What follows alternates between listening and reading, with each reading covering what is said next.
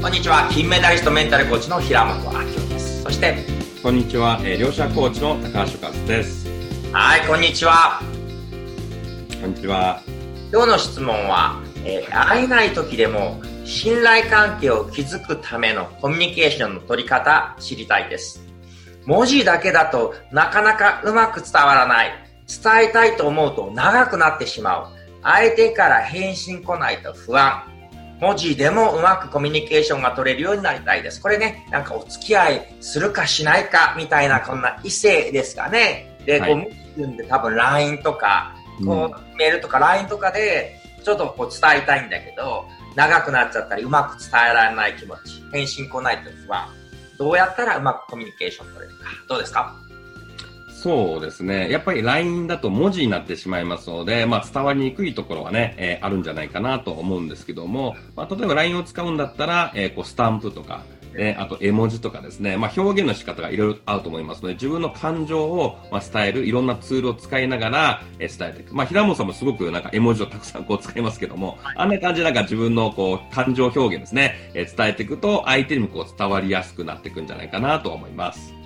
確かに。えー、私もね、絵文字とかむっちゃ使うタイプなんで、私が男性なんで男性から女性に絵文字使うのはいいかもしれないけど、ひょっとしたら女性があんまり絵文字使いすぎると、私はむっちゃ嬉しいですけど、はい、ちょっとうざっと思う人いるかもしれないですね。うんうん、この時に私の友人で、なんかむちゃくちゃナンパで有名な方がいて、なんていうかそれだけで情報商材でまあ億単位稼いでる方がいて、その方に教わった手法をすごく端的に言うと、相手が自分に割と好感があるかどうかと、えっ、ー、と、何にも感じてないかと、どっちかとちょっとうざいなって思ってるかで、LINE の仕方が全然違うって話をしてたんですね。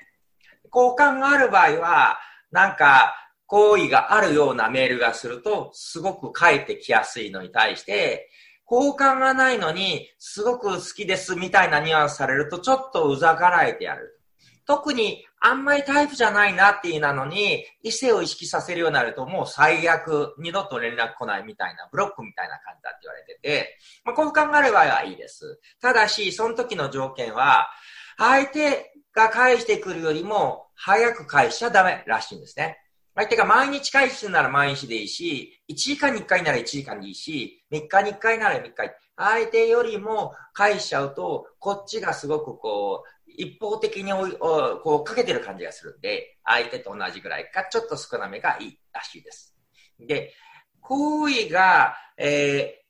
ー、ない普通の場合は、好き感はやっぱ出しちゃダメで、なんか、えー、共通の話題を見つけるとかね、あの人同じ友達だよねとか、そういえばどこどこの何々が美味しかったよみたいに、一見すると異性を意識させない、こう、なんていうのかな、興味があるなっていう感じで引っ張っていって、そういえばなんとかのパスタ好き、ああ、実は好きみたいな感じで、あ、じゃあ今度行きましょうみたいな方が興味がない人にはいいらしい。で、ちょっとでもこう、ちょっとなんか異性としてはちょっと無理みたいに思ってる人は、それも無理で、実際としてちょっと無理っていう人も、まあその方には落とせるっていうふうに教わったんですけど、まあ私使ったことないですけど、はい、えー、相手にとってお得になる情報をあげてほしいらしいんですね。例えば相手がマラソンを始めようとするとして、でも体力持たないとしたら、こういうサプリ飲むと体力持つらしいよとか、えー、それだったらそこになんか情報があるから教えるよみたいに、一見するとちょっとこう都合のいい女かもしれないけど、あ、なんかこの子結構、俺の会議ところ手届いて、あ、そういう情報知りたかったんだよ。最初はちょっと生理的に無理だったけど、欲しい情報を教えてくれたり助けてくれると、まあ、嫌いじゃないなに変わってきて、ある時ふと、ちょっといい女じゃんみたいに思ってくると、その先があるそうなんで、相手の行為度合いに合わせて、メールのあれが違う。ただ基本的には返すスピードは相手よりは速くしちゃダメだ。まあこんな風にね、教わったんですけど、どうでしょう？ああ、なるほどね。まあ、確かに相手のペースに合わせるってすごく大事なので、相手が返すタイミングとか、まあ、頻度が大きい同じように頻度を合わせるとか、まあ、いう甘い返信だからこっちも同じよく返信を遅くするとか、まあ、そういうなんかペースってすごい大事。まあ、ある意味こう、コミュニケーションでキャッチボールなので、相手に投げたら、こっちがもう一方的に投げつけるとか、うーってこう苦しくなっちゃいますので、もう相手が受け取りやすいところに投げて、またこう帰ってきたらまた投げてあげるっていう風なやりとりをうまくやっていくと、まあスムーズなコミュニケーションがしやすくなっていくんじゃないかなと思います。例えば高橋さんはね、今はもう幸せで、夫婦も円満だと思うんですけど、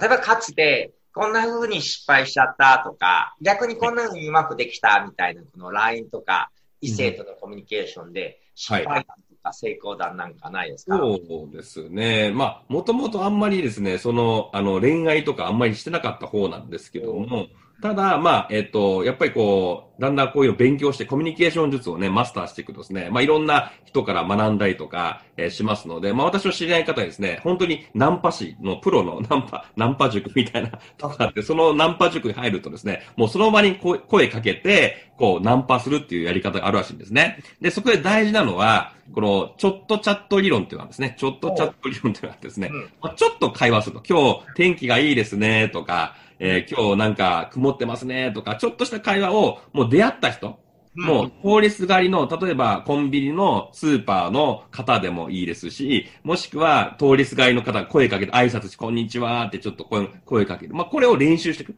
でそうすると、まあその場でもし、ど、まあ全ての人でそういうことをやっていくとですね、まあ本当に自分が声かけた理想のタイプの人がいるいると、声かけやすくなってくるという。ちょっとした会話から少しずつこう共感、まあ相手と自分の共通点を見出してですね、えそしてまあそういう価値観とか似てるとこあると人ってこう共感を持てますので、まあそこで仲良くなってくると、だんだんこう友達になったりとかですね、恋愛としてお付き合いができやすくなってくるんじゃないかなと思うんですね。なのでまあコミュニケーションのポイントはやっぱりこう共通点をこう見つけていく。まあちょっとしたこう世間話からだんだん、えー、共通点を見つけていくと、だんだんこう親近感が湧いていくんじゃないかなと思います。確かにまあコミュニケーションって 結局場数練習なんでどんどん取っていくことが大事だしやっぱり おっしゃるように共通点ですよね。はい。ということでぜひぜひ文章、まずはその人と自分の共通点なんだろうか。アドラーでは相手の関心に関心を持てっていう話をしてるんで、あなたも割と好きで、相手の人が興味ありそうなもの、そこから文章にしてみるのはどうでしょうか。です。これがワンアクションになりました。はい、ありがとうございます。はい、ありがとうございます。